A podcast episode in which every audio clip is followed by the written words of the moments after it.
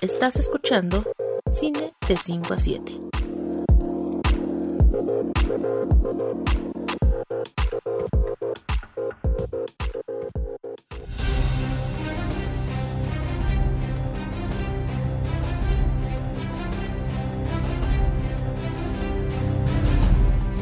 Hola a todos, bienvenidos a la segunda review de House of the Dragon que estamos haciendo en Cine de 5 a 7. Y habiendo visto el capítulo de esta semana, creo que podemos decir que lo que nos presentaron en el piloto se mantiene. Es decir, este espíritu donde las conversaciones y los personajes y la historia son lo más importante. Y si bien es cierto que habrá batallas y habrá espectáculo de dragones, que pues ya lo hemos visto en los adelantos que han estado soltando a diestra y siniestra en redes sociales y en YouTube y en todas partes, creo que sí podemos esperar que la historia sea la protagonista de esta serie, lo cual para mí es un enorme acierto, especialmente tomando lo desastrosas que fueron esas últimas dos temporadas de Game of Thrones, donde ahí se le dio mayor prioridad al espectáculo y como decía aquí, obviamente no es algo a lo que vamos a escapar en esta primera temporada de House of the Dragon, pero por lo menos lo que están presentando creo que es una muestra de que entendieron cuáles fueron los errores y que están tratando de llevar la historia con un poco de calma, de que conozcamos mejor a los personajes. Y justamente este episodio creo que tuvo esa finalidad, la de que conozcamos todavía más quiénes son los protagonistas de esta historia, que conozcamos sus personalidades, su forma de actuar ante ciertas circunstancias y de reaccionar a las cosas que están pasando, lo cual de nuevo para mí creo que es un enorme acierto. Y eso hace mucho más atractivo y que sea mucho más emocionante esperar lo que vaya a ocurrir en los siguientes episodios.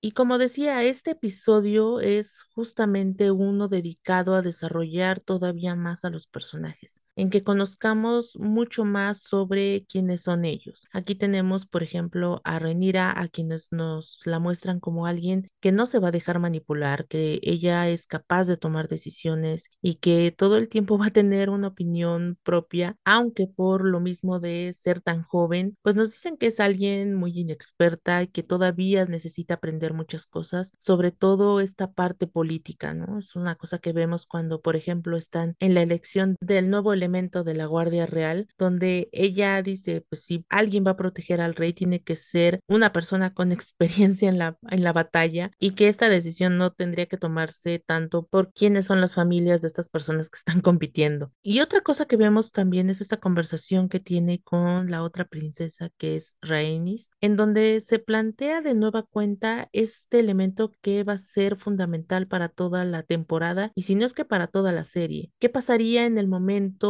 en que pues ya se tenga que elegir a un nuevo gobernante y resulte que hay la opción de otro heredero varón, ¿no? Y aquí Rainy se lo dice con mucha claridad y se lo dice directamente si hubiera un hombre lo van a elegir sobre de ti sin ninguna duda. Y este tipo de conversaciones creo que son las que realmente hacen muy rica la experiencia de ver la serie porque vemos justamente cómo cada uno de estos actores están poniendo las piezas en su lugar y están tratando de ver de qué manera sacan provecho de las situaciones que se están presentando. Pero de nuevo, creo que nos presentan un retrato bastante interesante de en quién puede convertirse Rhaenyra, sobre todo para los episodios en los que ya la vamos a ver en una versión adulta, que me parece que no van a ser tantos episodios para llegar a ese momento, tal vez un tercero o un cuarto episodio, pero yo creo que su versión adulta es algo que ya vamos a poder ver muy pronto. También es curioso la manera en cómo nos presentan al rey Viserys, ¿no? Este tipo que todo el tiempo está dudando y pidiendo consejo a medio mundo y se le nota como alguien que todo el tiempo está tratando de evitar el conflicto, aun cuando realmente se necesita que haya una intervención dura, él simplemente dice, no, yo no me quiero meter en problemas y mejor veamos cómo se solucionan las cosas pacíficamente, ¿no? Un poco como dice diciendo, si lo dejamos no pasa nada, seguro se arregla solo, no sé. Y esta pasividad con que lo muestran, pues también lo lleva a convertirse en alguien a quien es fácilmente manipulable, ¿no? Y ahí es donde entran otros dos personajes que son muy importantes dentro de esta historia, que son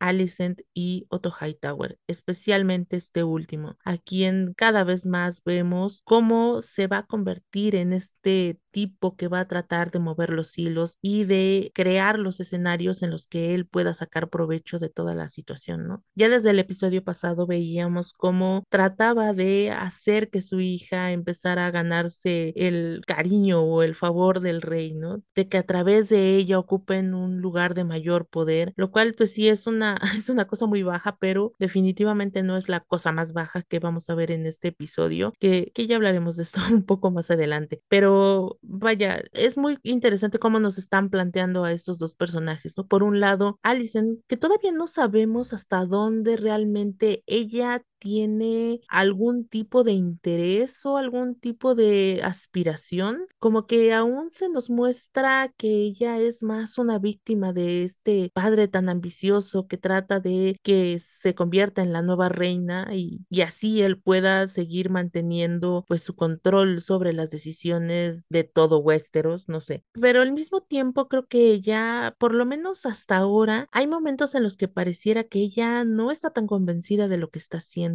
que más bien es obligada a convivir con el rey, a pesar de que todo el tiempo en que nos muestran sus conversaciones los vemos, pues eso, platicando de una forma bastante amigable. Pero vaya, creo que Alison todavía no es un personaje del que tengamos una fotografía completa. Creo que tal vez ella sí pueda ir dando una evolución a convertirse en, en un personaje mucho más duro o que al final resulte que sí tenía intenciones mucho más grandes. No lo sé, ¿no? Hasta este momento más bien es eso, una víctima de su papá que pues todo el tiempo está tratando de manipular toda la situación. Y creo que, ah, digo, si bien es cierto que en todo este universo de Game of Thrones y House of the Dragon no podemos tener a un personaje al que llamemos como el villano o el malo de la historia, por lo menos lo que hemos visto de Otto Hightower sí es como el personaje que menos cae bien y que sabemos que es el que va a causar muchos de los conflictos entre todos estos personajes y con quien también creo que están haciendo un trabajo bastante interesante en cómo lo están planteando es el personaje de Damon, que si bien es cierto que lo posicionan como alguien que quiere ocupar un lugar importante, que trata de ganar poder y de incluso llegar a ser el que se quede en el trono de hierro, al mismo tiempo lo vemos como alguien que va a proteger a su familia, que es incapaz de mentirle a los suyos o de jugarle sucio,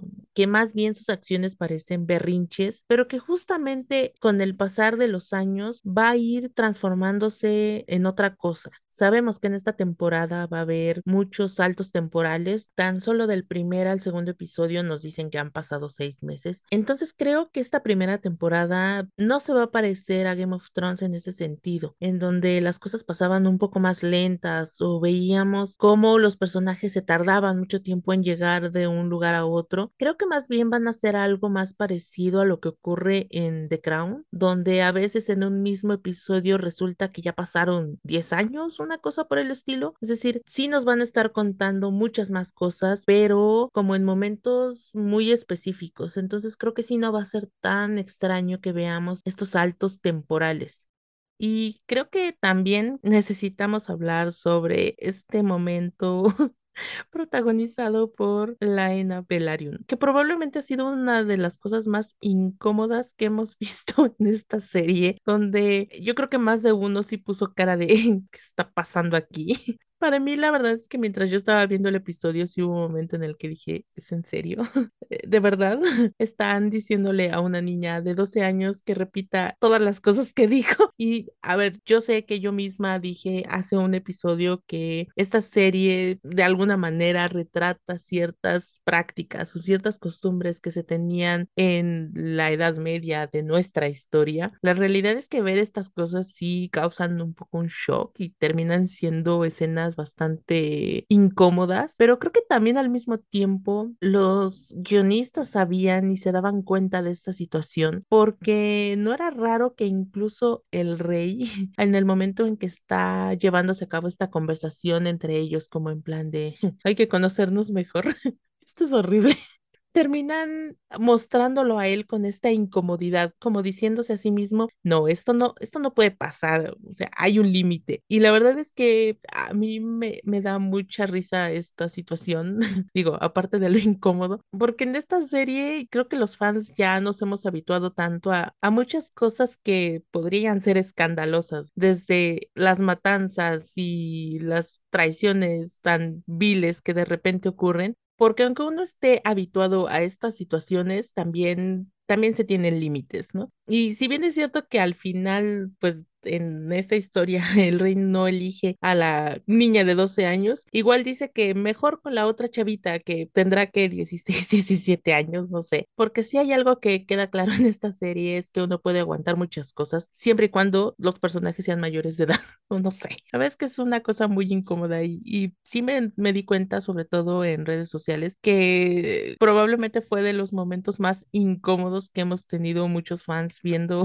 esta serie. Afortunadamente, eh, la situación pasó rápido, por lo menos hasta ahora, y yo no sé si esta es una situación que vaya a volver a ocurrir, porque de pronto sí leí algunas cosas que podrían ser un poco un spoiler, que mejor no, no las comento aquí, pero lo que sí es cierto es que este personaje de Laena va a estar presente en la historia, entonces esperemos que no siendo ofrecida a ningún otro integrante de esta familia, porque sí, de verdad va a ser una cosa muy incómoda para todos. Y otra cosa que me llamó mucho la atención, sobre todo en comentarios que se han hecho en redes sociales, es el tema del intro utilizado en este episodio de House of the Dragon y que en realidad va a ser utilizado ya a partir de ahora en el resto de los episodios, que retoma la música de Game of Thrones. Y creo que más que decepcionante yo lo llamaría una sorpresa, porque yo no sé ustedes, pero un poco para mí sí fue una sorpresa que retomaran esta canción, que volvieran a utilizar esta canción, porque yo sí esperaba que crearan una pieza nueva para el intro de esta serie. Y a ver, que no se malinterprete, el tema de Game of Thrones me parece una cosa maravillosa y una cosa que me gusta mucho. Incluso recuerdo que cuando yo no veía la serie y que de pronto escuchaba la música o me encontraba con algún clip, sobre todo en Twitter, en el que ponían la música del intro, pues sí la escuchaba y yo decía, pues sí, sí está padre esto, ¿no? A lo mejor un día veo la serie. Entonces, no es que no me guste la música,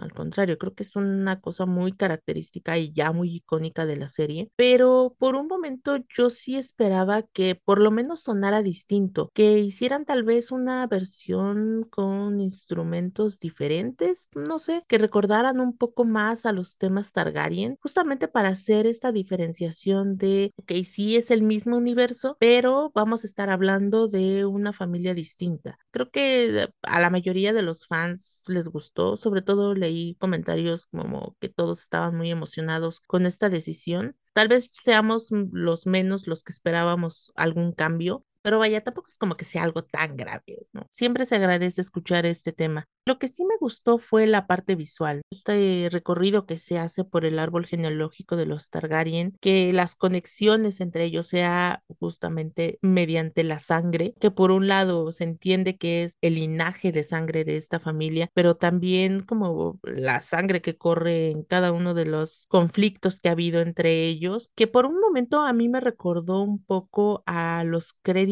de Sweeney Todd, esta película de Tim Burton basada en un musical que es protagonizada por Johnny Depp. Sí me hizo recordar mucho a, a ese intro, sobre todo siendo esto la sangre, como abriendo puertas y abriendo elementos. Bueno, aquí lo vemos con los sellos y con las coronas de cada uno de los personajes que están relacionados con la familia. Y la verdad es que en general creo que el episodio estuvo bastante bien. Yo lo disfruté bastante y creo que sí se plantean cosas interesantes para el futuro y sobre todo bastante prometedoras. Entonces, pues ya estaremos viendo de qué manera se desarrollan no solo los personajes, sino la historia en los siguientes episodios. Por ahí también ya está circulando el como el avance o el tráiler de el siguiente capítulo. Yo al principio no tenía muchas ganas de verlo, pero dije, bueno, ya me apareció tantas veces que dije, bueno, pues sí, no creo creo que es difícil escapar a, a estos avances y parece que lo que les decía al principio, ¿no? Si bien es cierto que en estos dos primeros episodios se le ha dado mucha importancia a la parte de la historia y de los personajes, bueno, ahora sí ya vamos a tener un poco más de espectáculo, ya vamos a tener más presencia de dragones y pues eso, creo que las cosas pintan bastante, bastante bien. Pero pues ustedes cuéntenme, díganme qué tal les pareció, qué les pareció el capítulo, qué les pareció el intro de esta nueva serie, cómo creen que se vayan a desarrollar las cosas a partir de este momento y pues como siempre yo los leo en nuestra cuenta de Twitter que es arroba cine de 5 a 7 o en mi cuenta personal arroba sexta-fila y nos escuchamos en el siguiente episodio.